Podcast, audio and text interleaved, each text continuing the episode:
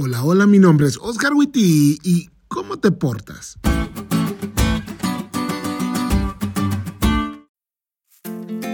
Hay una rama de la ética llamada deontología profesional que demanda de los profesionistas una determinada conducta.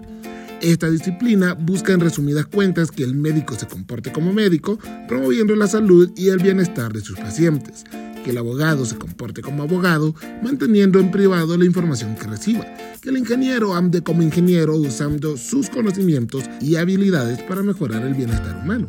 De igual manera, Pablo desarrolla un código deontológico del cristiano, es decir, hijos de luz en Efesios 5.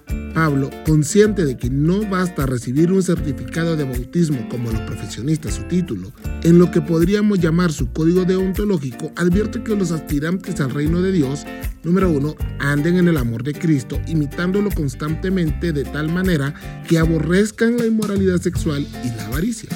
Número dos, no dejarse engañar con palabras vanas. El mundo puede dictar una cosa, decir que es bueno lo que Dios dijo que es malo, normalizar conductas y preferencias impropias, pero el cristiano debe recordar que no vive para agradarse a sí o para cumplir los estándares del mundo, sino para agradar a Dios.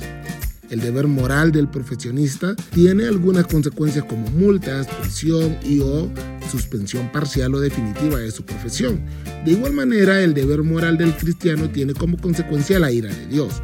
No una ira enloquecida como la nuestra, sino una ira que obedece a la justicia de un Dios justo.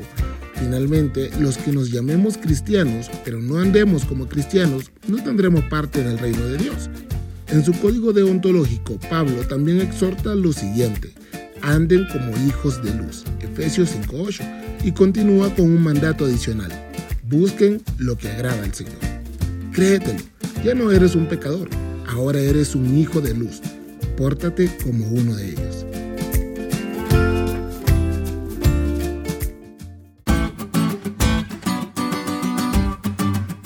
¿Te diste cuenta de lo cool que estuvo la lección? No te olvides de estudiarla y compartir este podcast con todos tus amigos. Es todo por hoy, pero mañana tendremos otra oportunidad para estudiar juntos.